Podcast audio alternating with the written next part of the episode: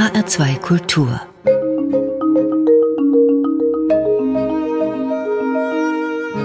Hörbuchzeit. Heute mit Dorothee Meyer-Karweg. und Nicole Abraham. Wir sprechen heute über das neue Hörbuch Lichtspiel von Daniel Kehlmann. Danach begeben wir uns auf eine Zeitreise mit Jahrhundertstimmen 1945 bis 2000. Das ist Teil 2 der Originaltonedition, herausgegeben von Hans Sarkowitsch, Ulrich Herbert, Michael Krüger und anderen. Mit dem darauffolgenden Hörbuch lädt uns der Autor Thorsten Schleif ein auf ein Gedankenspiel in Sachen Rechtswissenschaften. Darf man eigentlich einen Zombie töten? Und in unserem Kinder- und Jugendhörbuch von Tobias Goldfarb erlebt Spekulatius der Weihnachtsdrache ein neues Abenteuer mit einem Lebkuchenwunder. Daniel Kehmann hat viele Literaturpreise gewonnen. Sein Roman Die Vermessung der Welt war eines der erfolgreichsten deutschen Bücher der Nachkriegszeit und auch sein Roman Till stand monatelang auf den Bestsellerlisten. In Kehlmanns neuem Roman Lichtspiel beleuchtet er das Leben des österreichischen Filmregisseurs Georg Wilhelm Pabst. Der gehörte zu den bedeutendsten Filmregisseuren der Weimarer Zeit. Dorothee Meyer-Karwig. Papst galt als linker Filmregisseur, der in der Weimarer Zeit für Antikriegsfilme und Filme über das soziale Elend dieser Zeit berühmt wurde, der dann aber in die NS-Zeit verstrickt wurde. Ja, für mich ist es ein Roman über einen Menschen, der eigentlich ein ganz anderes Bild von sich hat, also ein widerständiges, und der dann in diese Nazi-Maschinerie regelrecht reingezogen wird und letztendlich auch mitmacht. Also ein Roman über die Fehlbarkeit und Verführbarkeit von uns Menschen, der hier übrigens hervorragend interpretiert wird, sage ich schon mal vorab, von dem Schauspieler Ulrich Nöthen. Wie ist denn der Roman aufgebaut? Es gibt eine Rahmenhandlung, die ungefähr in den 1970er Jahren spielt. Ein alter Herr, Franz Wilczek, ein früherer Regisseur, der ist schon ein bisschen vergesslich, wird in Wien vom Altenheim zu einer Morgenshow ins Fernsehen geholt. Er soll dort etwas über sich und seine Arbeit mit dem berühmten GW Papst erzählen. Und der Moderator Heinz Konrads fragt Wilczek dann nach einigen Anekdoten, alles läuft einigermaßen gut, aber dann fragt der Moderator Autor nach dem letzten Film, den Wilczek mit Papst gedreht habe, der Fall Molander. Und da wird der alte Herr richtig böse. Verdammt, das ist nicht wahr, es gibt ihn nicht, es ist ein Irrtum. Eine Lüge. Wie bitte? Eine Lüge. Heinz Konrad sieht auf seine letzte Karte, dann auf den jungen Mann mit der Brille. Dann noch einmal auf die Karte. Franzl, du wirst dich doch an deinen Film erinnern. Der wurde nie gedreht. Heinz Konrads runzelt die Stirn so stark, dass sich sein Gesicht nach innen zu krümmen scheint. Da trifft mein Blick den des jungen Mannes mit der Brille. Er sieht nicht seinen Chef an, sondern mich. Ganz aufmerksam und direkt. Mit einem dünnen, starren Lächeln. Ich sehe auf dem Bildschirm. Sehe mich selbst, wie ich irgendwo hinsehe. Natürlich der Monitor ist nicht die Kamera, man muss in die Kamera sehen, um sich selbst vom Monitor aus anzusehen, nur dass man sich ja dann nicht sehen kann, weil man in die Kamera sieht, nicht auf den Monitor. Und jetzt zeigt der Monitor, obwohl er ja mich zeigt, zugleich etwas anderes. Und um es nicht zu sehen, schließe ich die Augen, aber das hilft nicht. Und ich sehe sie noch. Schwarz-weiße Menschen in einem Konzertsaal. Von hoch oben sehe ich auf sie herab, als ob ich flöge, ein Kristallluster strahlt. Ich sitze neben der Kamera auf dem Arm eines langen Krans. Sie blicken alle nach vorne, denn hinaufsehen dürfen sie nicht. Ja, und wir hören, diese Passage ist aus der Ich-Perspektive von diesem Franz Wilczek geschrieben, der sich an früher erinnert, an eine Regiearbeit. Und was es mit diesem Kriminalfilm nach einem Roman eines Nazi-Autors auf sich hat, das wird erst ganz zum Schluss des Romans aufgeklärt. Nur eins vorab, das ist ein Film, an den Franz Wilczek am Ende der Nazi-Zeit Assistent von G.W. Papst auf keinen Fall erinnert werden möchte. Im Ausschnitt hörten wir Ulrich Nöthen. Ich mhm. weiß ja, Sie sind ein Fan. Mhm, genau. Und ich finde ihn in diesem inneren Monolog eines alten Herrn ganz herausragend. Also dieser alte Herr ist ja auf der Schwelle zur Demenz. Er hat aber noch so seine Tricks, damit das nicht so auffällt. Übrigens wird das auch sehr gut beschrieben von mhm. Daniel Kehlmann. Also das macht hier Ulrich Nöthen richtig gut. Aber er zeigt sich auch ganz herausragend so in anderen Gesprächsszenen oder Erzählerpassagen. Also jeder Situation verleiht er so eine ganz eigene und sehr passende Atmosphäre. Und seine Lesung hat mich wirklich richtig an die Lautsprecher bzw. an den Kopfhörer gebannt. Gab es denn den Film Der Fall Molander wirklich? Ja, das war ein Film, den G.W. Papst in den letzten Kriegstagen in Prag drehte. Er wurde aber nicht fertig geschnitten und gilt als verschollen. Wie geht denn der Roman weiter? Ja, von dieser Rahmenhandlung kommen wir dann mit einem harten Schnitt in die Vorkriegszeit. G.W. Papst ist in den 1930er Jahren nach Hollywood gegangen. Erzählt wird jetzt, wie er dort mit seinem ersten Film scheitert und ihm niemand eine Chance für einen zweiten geben will. Und wie er dann mit seiner Frau Trude und seinem Sohn Jakob erst nach Frankreich zurückkehrt und dann nach Österreich, wo er auf dem Höhepunkt seiner Karriere ein Schloss gekauft hatte, das nun von seiner Mutter und einem Hausmeister-Ehepaar bewohnt wird. Und die Mutter hatte ihn jetzt per Telegramm gerufen und wenn die Mutter ruft, muss man kommen, auch wenn Österreich jetzt Ostmark heißt. Und nun wird's regelrecht kafkaesk in dem Roman, denn Kehlmann beschreibt, wie der Hausmeister Jatzerbeck, längst in die NSDAP eingetreten, die Machtverhältnisse schon bei der Begrüßung etwas umdreht. So eine Freud, wiederholte Jatzerbeck.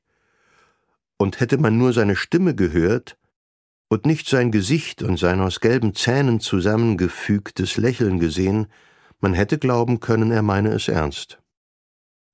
Er habe die Koffer gestern selbst hereintragen müssen, sagte Papst. Regen sei eingetrunken, die Kleider seien durchnässt, der Tabak sei ruiniert. Aus dem Ausland zurückkommen und stänkern, sagte Jarzabek. Zurückkommen und den großen Herrn spielen, als sei nichts passiert. Es sei aber eine Menge passiert, und in dem Ton brauche man einem Ortsgruppenleiter Jerzabek nicht zu kommen, oder man werde sich schnell anderswo wiederfinden. Die Pendeluhr an der Wand füllte die Stille mit trägem Ticken. Der Hirschkopf starrte. Nach einer Weile fragte Jerzebek, was die gnädigen Herrschaften denn heute zu tun gedächten. Er könne das Auto instand setzen, ein Ausflug nach Grössing vielleicht, ein Picknick am schönen Schleinsbrunnen. Seine Frau werde Brote schmieren. Papst schwieg verwirrt. Für einen Moment fragte er sich, ob er wohl immer noch träumte, aber ein Blick in Trudes Gesicht zeigte ihm, dass sie das Gleiche gehört hatte. Beim Schleinsbrunnen in der Nähe sei auch das Gemeindegefängnis, sagte Jerzerbeck. Da hockten die Leute, die bald ins KZ weitergeschickt würden. Für die werde jetzt gesorgt. Ja, bei dieser Mischung aus Dienstbeflissenheit und Drohung, da stehen mir wirklich die Haare zu Berge. Und in diesem Stil geht es dann weiter. Also Daniel Kehlmann beschreibt das Leben von Papst in der NS-Zeit, wie er mit Verlockungen und Drohungen dazu gedrängt wird und das dann auch macht, Filme für die Nazis zu drehen. Waren das denn Propagandafilme? Ja, das waren eher leichte Filme, die das Gedankengut der Nazis eher auf subtile Art transportierten und schlicht unterhalten sollten, um damit von den Problemen in der Kriegszeit abzulenken. GW Papst war also definitiv kein Held. Nein, das war er nicht. Er hätte vielleicht ablehnen können, aber er meinte nichts anderes zu können, als Regie zu führen. Das war sein Leben und wurde dann eben auch zu seinem Verhängnis. Nach dem Krieg machte er dann noch ein paar Filme, aber die waren unbedeutend. Wie gefallen Ihnen denn Aufbau und Stil des Romans? Sehr gut. Daniel Kehlmann wirft äh, so Schlaglichter auf einzelne Episoden. Also wir erleben Papst im Gespräch mit anderen Immigranten in Paris, ratlos die einen, ängstlich oder zynisch die anderen. Er beschreibt GW Papst dann auch mit NS-Größen beim Dreh mit Leni Riefenstahl und so weiter. Und dabei wechselt Daniel Kehlmann immer mal wieder auch die Perspektive. Also mal blickt er von außen auf eine Situation, mal zeigt er das innere Ringen einzelner Personen. Also das von G.W. Papst, seiner Frau Trude, seinem Sohn Jakob und so weiter. Und das macht den Roman sehr facettenreich. Und gerade weil Papst eben kein Held ist, sondern eher ein ängstlicher, besorgter Mensch, kommt man ihm und diesem Gefühl der Bedrohung auch sehr nah. Und auch der Stil ist sehr filmisch. Also Kehlmann braucht nur wenige Worte, um eine Szenerie sehr klar und deutlich zu umreißen. Papst ist ja eine reale Figur der Filmgeschichte. Mhm. Wie nah kommt der Roman denn der Wirklichkeit? Ja, Daniel Kehlmann hat viel dazu gedichtet, muss man sagen. Da wäre es mir eigentlich lieber gewesen, wenn er dem Regisseur dann auch gleich einen fiktiven Namen gegeben mhm. Äh, sonst, also es ist so eine mer merkwürdige Vermischung von Fiktion und, und Wahrheit. Trotzdem, für mich ist es ein sehr eindrucksvoller Roman darüber, wie ein Mensch immer mehr in die Machenschaften der Nazizeit verstrickt wird. Und dank Ulrich Nöthen wird das Hörbuch zu einem wirklich großen Kunstwerk, das ich sehr gern gehört habe. Daniel Kehmann, Lichtspiel, gelesen von Ulrich Nöthen. Zwei MP3-CDs haben eine Dauer von 12 Stunden und 19 Minuten, kosten 30 Euro und sind bei Argon Edition erschienen. Das Hörbuch kam auf den zweiten Platz der HR2 Hörbuch-Bestenliste vom Dezember. Das Hörbuch, das wir nun besprechen, hat es in sich. Es geht um Zeitgeschichte, genau genommen um Jahrhundertstimmen. Es ist bereits der zweite Teil und beinhaltet die Jahre 1945 bis 2000. Herausgeber sind Hans Sakowitsch, ehemaliger Redakteur von HR2 Kultur, Ulrich Herbert, deutscher Historiker und Professor für neuere und neueste Geschichte an der Uni in Freiburg und andere. Dorothee Meyer-Karwig, der Untertitel des Hörbuches verspricht deutsche Geschichte in über 400 Originaltonaufnahmen. Was genau sind denn das jetzt für Aufnahmen? Ja, es sind Originaltonaufnahmen aus den Bereichen Politik, Gesellschaft, Wissenschaft, Sport und Kultur. Und zwar Aufnahmen, die die Zeit in Deutschland nach dem Zweiten Weltkrieg bis zum Ende des Jahrtausends beschreiben. Das heißt, es geht um Wiederaufbau, Wirtschaftswunder, Entnazifizierung, Kalten Krieg, die deutsche Teilung natürlich bis hin zur Wiedervereinigung und deren Folgen. Und es ist damit die Fortsetzung der Jahrhundertstimmen Teil 1, also 1900 bis 1945 die von den gleichen Herausgebern erschienen ist. Wir reden hier von fast 40 Stunden auf vier MP3-CDs. Dorothee Meyer-Karwig, geben Sie uns mal ein Beispiel für das, was man auf der CD hören kann.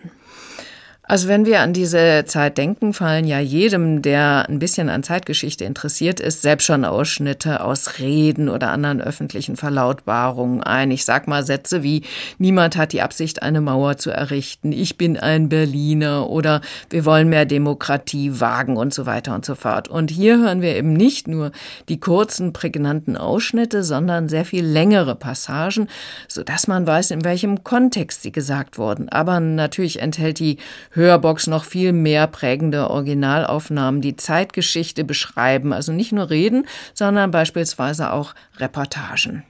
Die Aufnahmen, wie sind die angeordnet?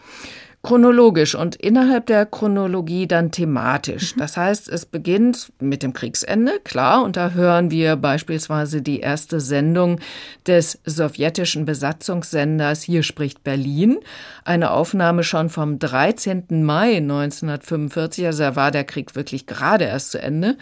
Dann hören wir den US-Präsidenten Harry S. Truman, aber auch eine Rede des Bremer Bürgermeisters Wilhelm Kaisen, der appelliert, die Kriegsgefangenen so rasch wie möglich freizulassen und so weiter und so fort. Stehen denn die Aufnahmen für sich oder werden die irgendwie eingebunden, verortet? Hans Sakwitsch bindet die Aufnahmen in von ihm selbst auch gesprochene Texte ein. Und dazu hört man dann noch Einlassungen von den Mitherausgebern, also beispielsweise Professor Ulrich Herbert, dem Verleger und Schriftsteller Michael Krüger und Professorin Ines Geibel. Ines Geibel, die war ja eine Spitzenathletin der DDR, ist hier die Expertin für die Situation in der DDR. Ulrich Herbert gibt insgesamt geschichtliche Einordnung und Michael Krüger erzählt viel über die Kultur dieser Zeit. Jetzt bin ich gespannt auf ein paar Beispiele. Ja, das ist natürlich wirklich sehr schwierig gewesen bei fast 40 Stunden. Mhm. Und ich musste hier natürlich auch wieder kurze Ausschnitte auswählen aus längeren Passagen. Ja gut, wir hören mal eine Aufnahme vom Oktober 1945 und zwar von dem Regisseur Wolfgang Langhoff über seinen Entschluss aus dem Schweizer Exil nach Deutschland zurückzukehren. Wenn ich mich heute entschließe, nach Deutschland zurückzukehren, so werden meine Freunde den Entschluss verstehen.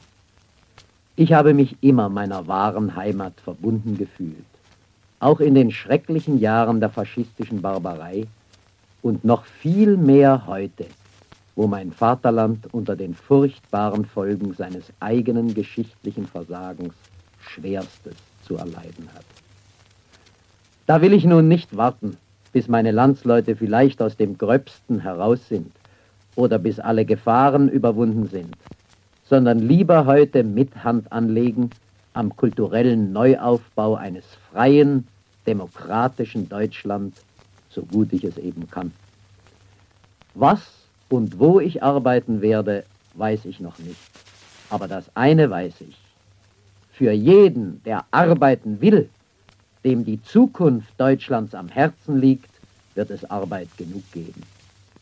Also der Regisseur Wolfgang Langhoff, der wollte zurückkehren nach Deutschland, aber viele andere wollten das nicht.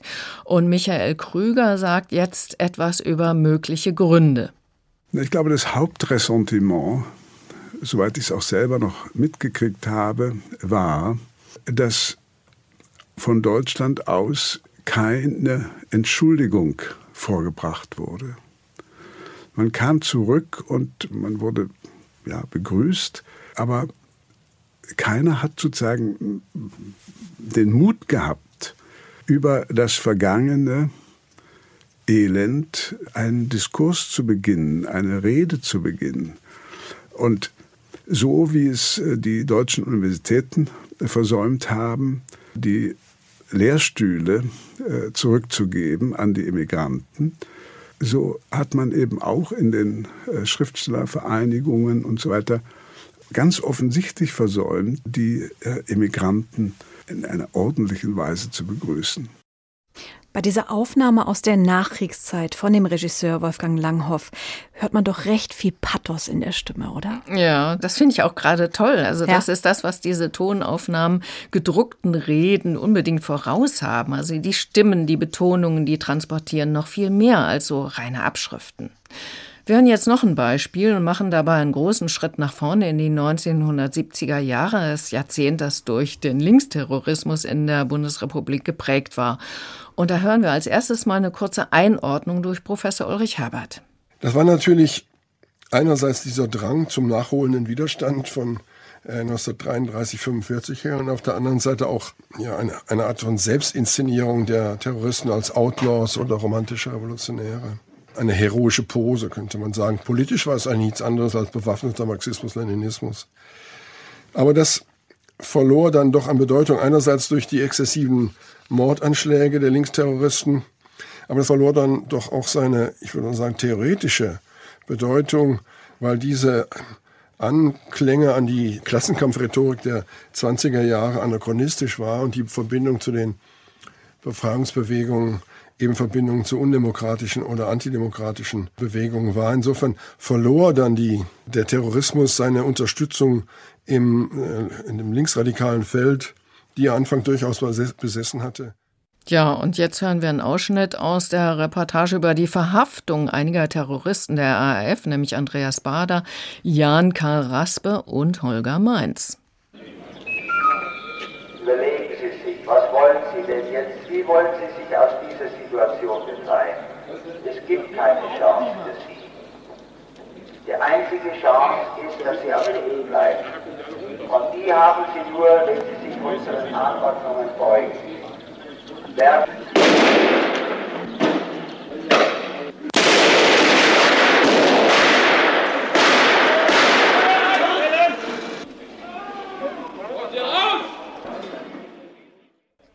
Ja, also auch solch eine Reportage ist in den Jahrhundertstimmen zu finden. Und das Ganze hat übrigens hier ja ganz in der Nähe vom Hessischen Rundfunk stattgefunden. Also mir läuft es wirklich kalten Rücken runter. Das ist wie mhm. live dabei zu sein. Ja. 55 Jahre in vielen Originaltönen mit fast 40 Stunden Hördauer. Wie soll man sich diesem ungeheuren Fundus nähern? Das erschlägt einen ja geradezu. Ja, ich finde es auch wirklich beeindruckend, aber die fast 40 Stunden müssen keine Angst machen, denn die sehr schön und kostbar aufgemachte Box mit den vier MP3-CDs und einem reich bebilderten und ausführlichen Begleitbuch, die lädt richtig zum Schmückern ein. Also das muss man ja nicht von vorn nach hinten äh, durcharbeiten, sondern man kann sich thematisch treiben lassen und wird dabei sehr viel Neues entdecken und das macht einfach richtig viel Spaß. Ja, ist ja vielleicht ein tolles Weihnachtsgeschenk für mhm. einige. Ja. Hans Sarkowitsch, Ulrich Herbert, Michael Krüger, Ines Geipel, Christiane Colorio sind die Herausgeber von Jahrhundertstimmen. 1945 bis 2000 deutsche Geschichte in über 400 Originalaufnahmen. Das sind vier MP3-CDs und damit 39 Stunden und 45 Minuten. Die Box kostet 65 Euro. Erschienen im Hörverlag in Zusammenarbeit mit dem Deutschen Rundfunkarchiv, HR2 und anderen Rundfunkanstalten der ARD. Und dieses Hörbuch kam auf den ersten Platz der HR2 Hörbuchbestenliste vom November. Thorsten Schleif ist Jurist. Seit 2007 sogar Richter im Dienst des Landes Nordrhein-Westfalen. Seit 2019 schreibt er zunächst zwei Sachbücher, es folgten zwei Hörbücher im Jahr 2021 und Richter morden besser war sein erster Roman. Das Hörbuch, über das wir jetzt sprechen, heißt, darf man eigentlich Zombies töten? Unverzichtbares Rechtswissen für Serien- und Kinojunkies. Naja, Juristen gelten ja normalerweise als ebenso trocken wie die Akten, die sie durcharbeiten müssen. Aber Thorsten Schleif scheint da ein bisschen aus der Art gefallen zu sein, Dorothee Meyer-Karwig. Ja, das ist natürlich auch ein böses Vorurteil über diese Juristen. Aber naja. vielleicht müssen einige von ihnen gerade als Ausgleich für die trockene Aktenarbeit etwas Verrücktes tun. Und Thorsten Schleif scheint da so einer zu sein. Auf jeden Fall ist er ein großer Cineast. Aber auf die Idee für Buch und Hörbuch haben ihn seine Follower der sozialen Netzwerke gebracht. Dort behandelte er nämlich in kleinen Videos eigentlich ganz ernsthafte Rechtsfragen. Aber dann stellte ihm ein Follower eben diese Frage. Darf man eigentlich Zombies töten? Ja, und nach der ersten Überraschung dachte sich Thorsten Schleif, die Frage könne man ja mal rein juristisch ernsthaft angehen. Er machte daraus ein Video, der Erfolg war groß und viele Fragen und Antworten folgten und daraus hat er eben dieses Hörbuch entwickelt. Dorothee Meyer-Karwig, wie ist denn das Hörbuch aufgebaut? Ja, geordnet hat er es nach großen Themen wie von Zombies, Werwölfen und Vampiren oder Der Herr der Ringe und seine Gefährten, Star Wars und Trekkies in der Zukunft und so weiter. Und unter diesen Überschriften werden dann alle möglichen passenden Rechtsfragen gestellt und von Thorsten Schleif anhand vieler Paragraphen erläutert. Wir hören mal ein Beispiel. Die Frage lautet, wem gehört eigentlich der eine Ring? Das ist eine Frage, die sich aus dem Romanwerk Der Herr der Ringe ergibt. Und Thorsten Schleif hat darauf eine lange Antwort. Wir hören einen Ausschnitt. Unstreitig ist, dass Sauron, ungeachtet etwaiger Verletzungen der Patentrechte Celebrimbors, ursprünglich der Eigentümer des Meisterings gewesen ist. Er könnte sein Eigentum jedoch in der Folgezeit verloren haben. Insoweit kommen als mögliche Eigentumserwerber in Betracht sowohl die Ringträger nach Sauron, also Isildur, Gollum, Bilbo und Frodo Beutlin, Samwise Gamgee, als auch die Ringkurzmalhalter Dergol, Gandalf und Tom Bombadil. Bekanntlich erlangte Elendils Erbe Isildur im Jahr 3441 des zweiten Zeitalters den Besitz an dem Meisterring, nachdem er mit dem zerbrochenen Schwert Narsil den Ring samt den ihn tragenden Finger von Saurons restlicher Hand fachmännisch amputierte. Mag die Handlung selbst durch Notwehr gerechtfertigt gewesen sein, stellt das Herunterschneiden eines Ringes vom Finger einer anderen Person im Zusammenhang mit dem anschließenden Behalten des Ringes, nicht des Fingers, gleichwohl eine verbotene Eigenmacht im Sinne des Paragraphen 858 Absatz 1 Bürgerliches Gesetzbuch dar. Dies hat zur Folge, dass Isildur aufgrund seiner so begründeten Bösgläubigkeit das Eigentum an dem Meisterring nicht etwa durch Ersitzung gemäß 937 Bürgerliches Gesetzbuch erlangen konnte. Gleiches gilt für Gollum alias Mergol. Er meint uns, mein Schatz. der seinerseits den Besitz an dem einen Ring durch verbotene Eigenmacht erlangt, indem er Dergol erwürgt, sodass es insoweit auf die Frage, ob bezüglich Dergols die Voraussetzungen des Schatzfundes gemäß 984 Bürgerliches Gesetzbuch vorgelegen haben, nicht ankommt. Die ständige Geltendmachung des Rechtsinstituts des Schatzfundes durch Gollum beruht daher auf einer völligen Verkennung, vielleicht auch bewussten Missachtung der offenkundigen Sach- und Rechtslage. Es ist schon ein bisschen ja, nerdy, oder? Schön, ja, ja, unbedingt. Und wir hörten hier äh, Thorsten Schleif selbst und die Antwort fällt noch viel länger aus. Aber am Schluss wissen wir, wem der eine Ring wirklich gehört. Hm. Und wir hören ja auch keine reine Lesung, sondern mhm. es sind ja auch Geräusche drin und wir haben Gollum gehört. Genau. Mitunter ist es fast ein Hörspiel, zumindest eine inszenierte Lesung. Also es ist schon durchaus aufwendig gemacht, das Ganze. Auf ähnliche Art werden dann Fragen geklärt wie, muss ich für meinen Werwolf Hundesteuer zahlen oder haben Vampire Anspruch auf Nachtschicht oder fallen Lichtschwerter unter das Waffengesetz und so weiter. Eine Frage noch, wie ist es denn jetzt mit den Zombies? Darf man die töten? Ja, wie immer bei juristischen Fragen, es kommt drauf an. Erstmal aber gilt, auch ein Zombie war unstreitig einst ein Mensch im Sinne des Strafgesetzbuches und er bleibt es bis zu seinem Hirntod, der strafrechtlich erst mit dem irreversiblen Erlöschen der Gesamtfunktion von Großhirn, Kleinhirn und Stammhirn vorliegt. Gerade das Stammhirn funktioniert bei Zombie-Innen allerdings ganz ausgezeichnet. Dies erfährt der aufmerksame Zombie-Beobachter nicht nur während eines Tages der offenen Tür des unterirdischen Labors der Umbrella Corporation in Raccoon City, sondern auch bei einer Führung des ebenso charmanten wie lebenslustigen Dr. Edwin Jenner im Zentrum für Seuchenkontrolle in Atlanta. Ob die Funktion des Stammhirnes eines Untoten für einen kurzen Zeitraum erloschen war, ist insoweit unerheblich, da dieser Prozess, zum Bedauern der Überlebenden, umkehrbar, also gerade nicht irreversibel ist. Damit können Zombie-Innen grundsätzlich taugliches Tatobjekt sowohl eines Körperverletzungsdeliktes als auch eines Totschlags bzw. Mordes sein. Also besser nicht einfach so drauf losballern auf die Zombies. Etwas anderes ist es natürlich, wenn man aus Notwehr handelt, was bei einem Angriff von Zombies natürlich gegeben ist. Das klingt aber alles wirklich sehr kurios, also witzig. Mhm. Ähm, wie sehr muss man sich denn selbst in den Filmen und den Serien auskennen? Zum Glück kannte ich jetzt alle, mhm. um äh, an dem Hörbuch auch Gefallen zu finden. Ja, also der Vollgenuss stellt sich natürlich erst ein, wenn man die Filme genau kennt. Aber auch bei oberflächlichem Wissen über Zombies, Werwölfe oder rein wie Star Trek, Harry Potter oder der Herr der Ringe kann man sich durchaus amüsieren. Thorsten Schleif, darf man eigentlich Zombies töten? Unverzichtbares Rechtswissen für Serien- und Kino-Junkies. Eine Auswahl der inszenierten Lesung mit Thorsten Schleif. Eine MP3-CD, das sind fast drei Stunden Hörvergnügen, kostet 18 Euro und ist bei der Hörverlag erschienen. Tobias Goldfarb hat Theaterstücke für zahlreiche Bühnen verfasst und inszeniert und arbeitete als Redakteur beim Kinderfernsehen. Er ist der Schöpfer der Kinderbuchreihen Leo und Leo und Kokolores und Co. und von Spekulatius, dem Weihnachtsdrachen. Dorothee Meyer-Karweg, was ist denn jetzt überhaupt ein Weihnachtsdrache? Ja, das ist ein kleiner Drache, der immer zu Weihnachten zu den Kindern Mats und Mathilda kommt. Und in der ersten Folge der Reihe schenkt er eine geheimnisvolle Frau Kramer dem Mats ein goldenes Ei. Daraus schlüpft dann der kleine Drache mit einem ganz süßen Sprachfehler. Und weil er so schön nach Weihnachtsgebäck duftete, gab ihm Mats den Namen Spekulatius. Und seither kommt er immer in der Weihnachtszeit zu den Kindern. Die neue Geschichte heißt Spekulatius, der Weihnachtsdrache und das Lebkuchenwunder. Ich finde, das ist schon mal unglaublich lecker. Ja. Die Kinder warten wieder mal sehnsüchtig auf den kleinen Drachen in der Vorweihnachtszeit.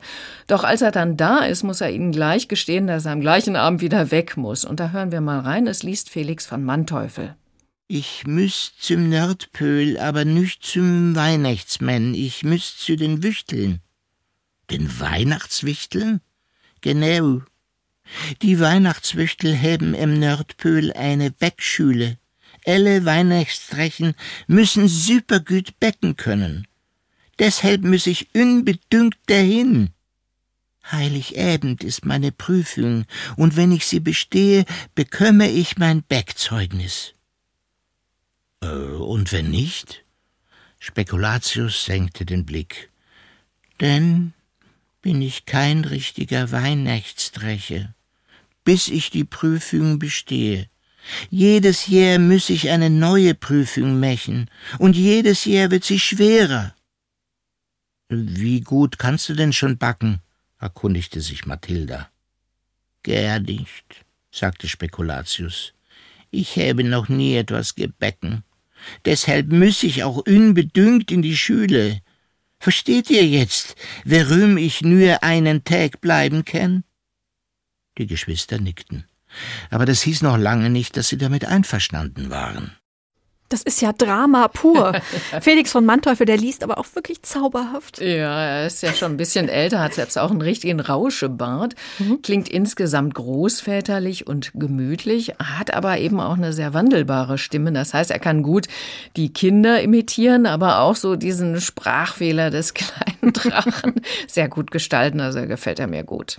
Schade, dass der kleine Drache so rasch wieder gehen muss. Ja, die Kinder wollen deswegen zumindest den einen Tag mit Spekulatius genießen und gehen dann auf den Weihnachtsmarkt. Und dann zieht sie so ein ganz besonderer Duft in eine Nebenstraße. Da gibt es die Bäckerei Zimt und Zucker. Und die Inhaberin, Frau Zimt, ist ganz begeistert, einen echten Weihnachtsrachen zu sehen. Ansonsten ist sie aber eher traurig. Die alte Dame schniefte. Ach, es ist nur. Es ist der letzte Advent für meine Bäckerei. Seit Jahrhunderten führt meine Familie dieses Geschäft. Aber nun ist leider Schluss. Ich muss meinen Beruf aufgeben. Ach, ich weiß gar nicht, was ich danach machen soll. Aber warum denn? fragte Spekulatius zwischen zwei Lebkuchenbissen. Die Leute kaufen meine Plätzchen nicht mehr. Und den Lebkuchen erst recht nicht.